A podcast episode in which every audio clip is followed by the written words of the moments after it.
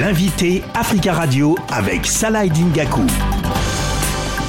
Bonjour Philippe Dame. Bonjour. Vous êtes directeur de plaidoyer Union européenne pour l'ONG Human Rights Watch. Je voudrais aborder avec vous euh, la mission d'enquête des Nations Unies qui a des motifs raisonnables de croire que des crimes contre l'humanité ont été commis dans des centres de détention pour migrants en Libye. De quoi s'agit-il exactement? Alors il s'agit du, rapport d'une mission d'enquête qui a été euh, envoyée par le, le, Conseil des droits de l'homme des Nations Unies, une mission d'enquête composée d'experts indépendants euh, et qui ont conclu effectivement à la commission de violations graves des droits humains en Libye, à la fois contre les citoyens libyens, mais aussi euh, contre les migrants piégés en, Libye même. Et, ce qui est important euh, dans le contenu de, ce rapport, c'est que euh, la mission d'établissement des faits de l'ONU a conclu que des crimes contre l'humanité ont pu être commis à la fois contre les Libyens et contre ces migrants, en particulier dans les, centres de détention. L'enquête des Nations Unies va plus loin, vu qu'elle identifie le fait que ces crimes ont, pu être commis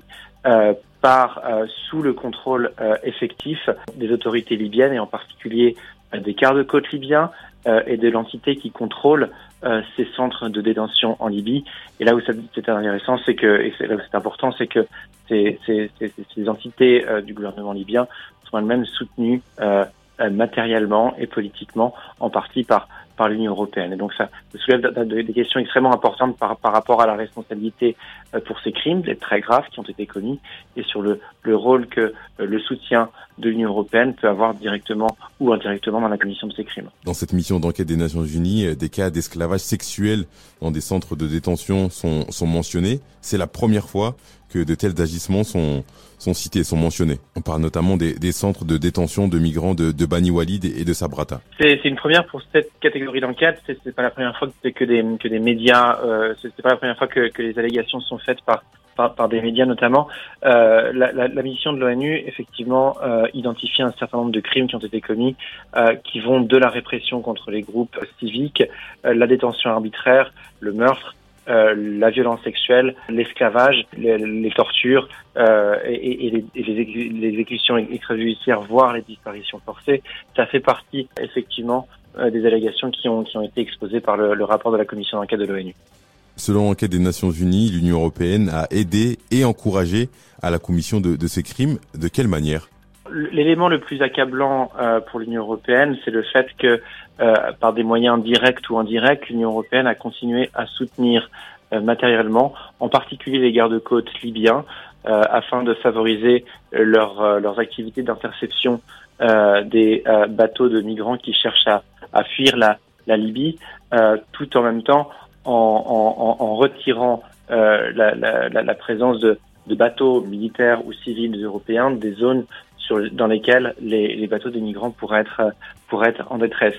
qui crée une situation où euh, l'interception par les gardes-côtes libyens qui elles-mêmes commettent des violations euh, répétées contre les contre les, les migrants. Les, les gardes-côtes libyens sont, sont les seuls qui, qui, peuvent intercepter ces personnes,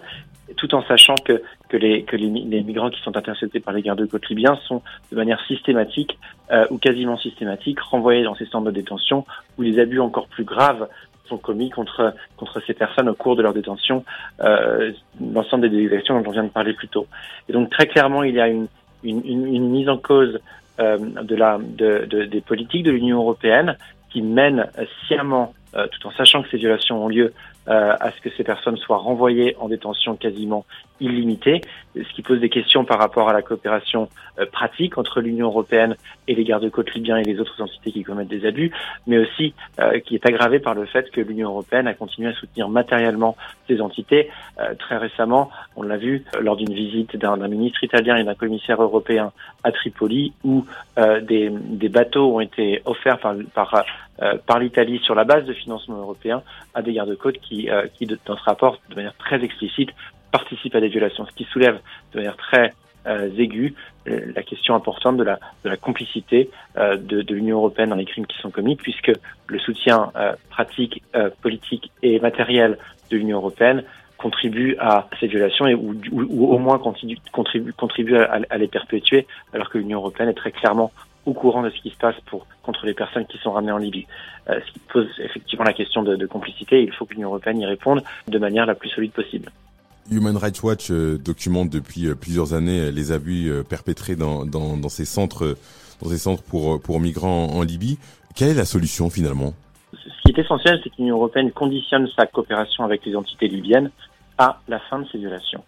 Euh, il faut que l'Union européenne mette en place, mette en place une, une évaluation euh, la plus solide possible de la manière avec laquelle euh, les violations continuent malgré la coopération qui est en place et cesse de se voiler la face par rapport à, son rôle direct ou, indirect dans ces violations. Il est essentiel que, la, que toute coopération de l'Union européenne avec euh, avec une autorité, euh, avec un gouvernement étranger,